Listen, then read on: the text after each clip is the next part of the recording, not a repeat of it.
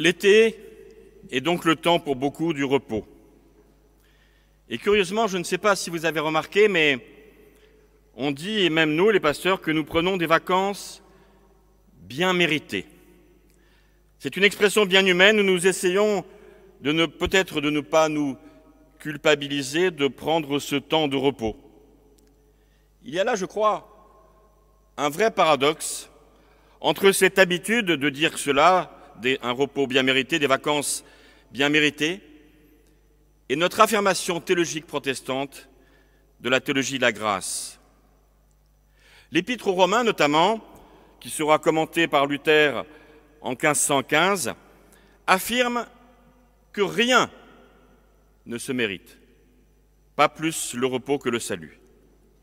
C'est donc un paradoxe tout à fait humain, cette conviction que tout se mériterait face à la théologie de la grâce. Il faut que nos vacances même soient une récompense de l'effort fourni.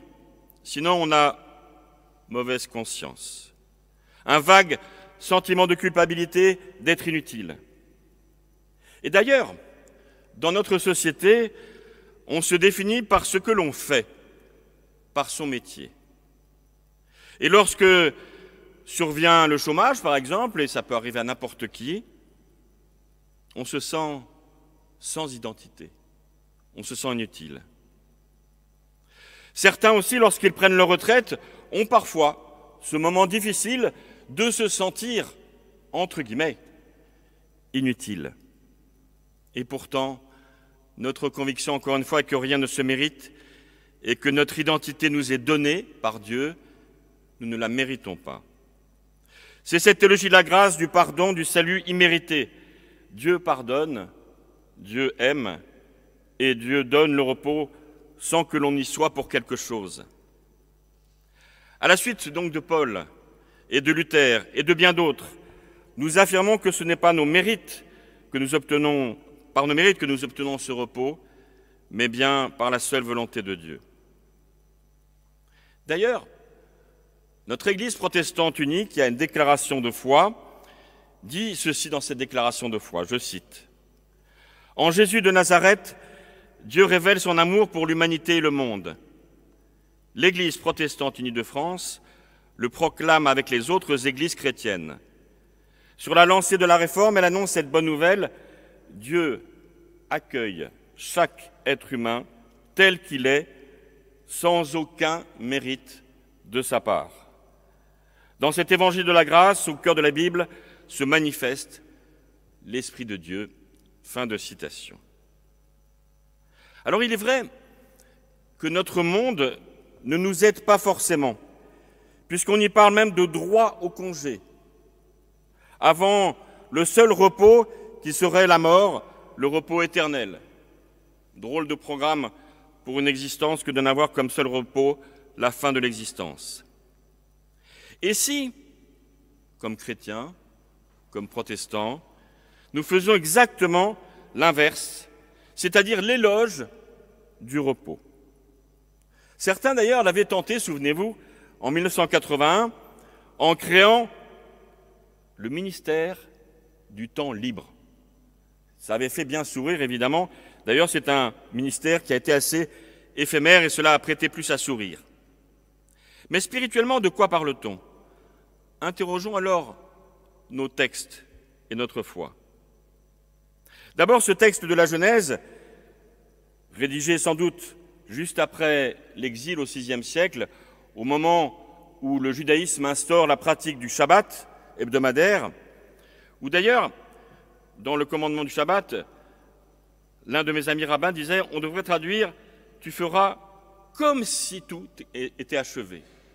C'est-à-dire que le Shabbat, c'est ce moment où l'on arrête de regarder derrière soi avec plus ou moins de culpabilité et où on se concentre intensément, disait-il, sur le présent. Ce récit mythologique de la création enracine donc le repos dans l'action même de Dieu et il se reposa le septième jour. On imagine un Dieu fatigué, sur un grosse goutte du travail de sa création et prenant une bonne douche et s'installant comme moi l'après-midi devant le Tour de France. C'est là qu'il nous faut être précis.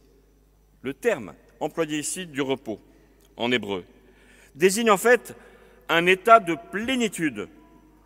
On peut presque, ce mot, le relier à cette notion de paix, de paix si chère à la Bible.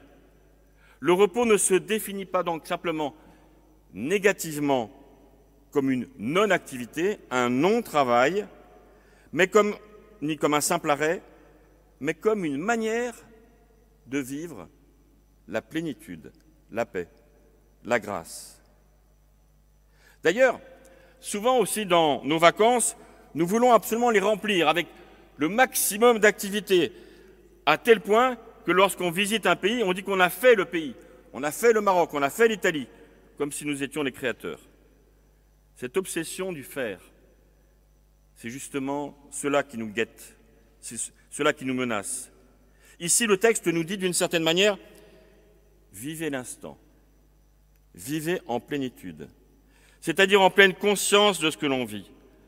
Cela s'apprend, et cela prend parfois du temps d'y arriver, d'arriver à vraiment s'arrêter.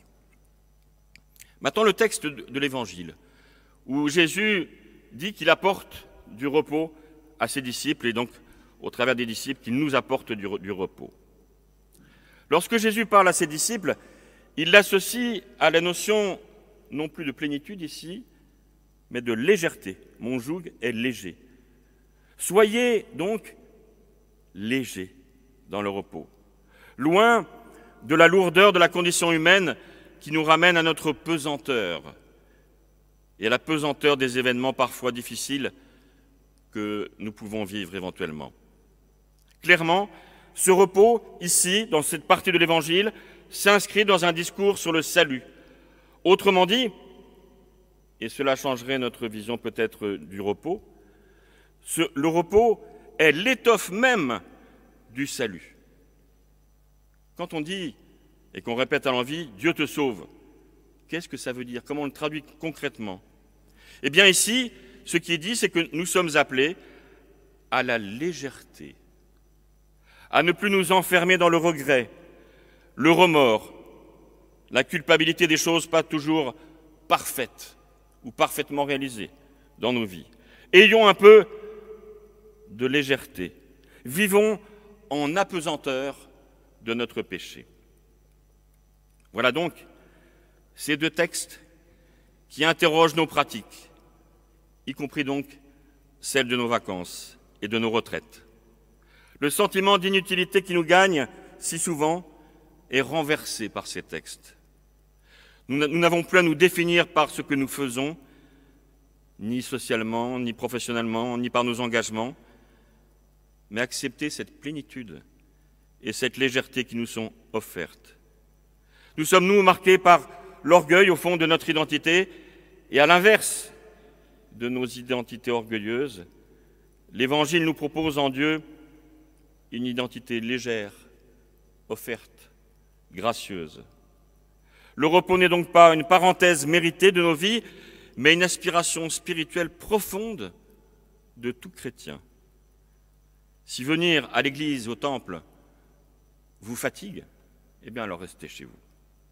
Si au contraire, vous avez, avec les textes bibliques, avec les frères et sœurs avec qui vous partagez votre prière, si cela vous apporte apaisement, plénitude, légèreté, alors oui, venez au culte. Entrons donc les uns et les autres et nous tous ensemble dans le repos de Dieu et passons de très bonnes vacances imméritées. Amen.